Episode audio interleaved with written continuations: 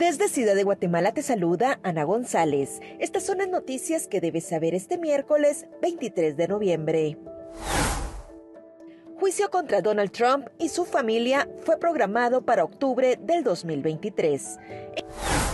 En noticias nacionales, Congreso de la República aprobó de urgencia nacional un nuevo subsidio al gas propano. La medida estará vigente durante diciembre y enero del 2023 avanza en primera lectura la iniciativa que busca crear el municipio de Ciudad Peronia.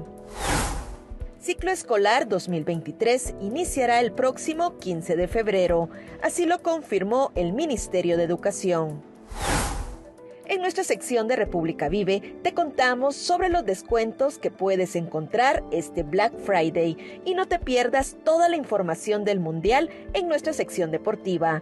También te contamos sobre los principales hechos históricos que marcan las efemérides de este 23 de noviembre. Eso es todo por hoy. Para mayor información ingresa a república.gt y mantente informado sobre las noticias del día.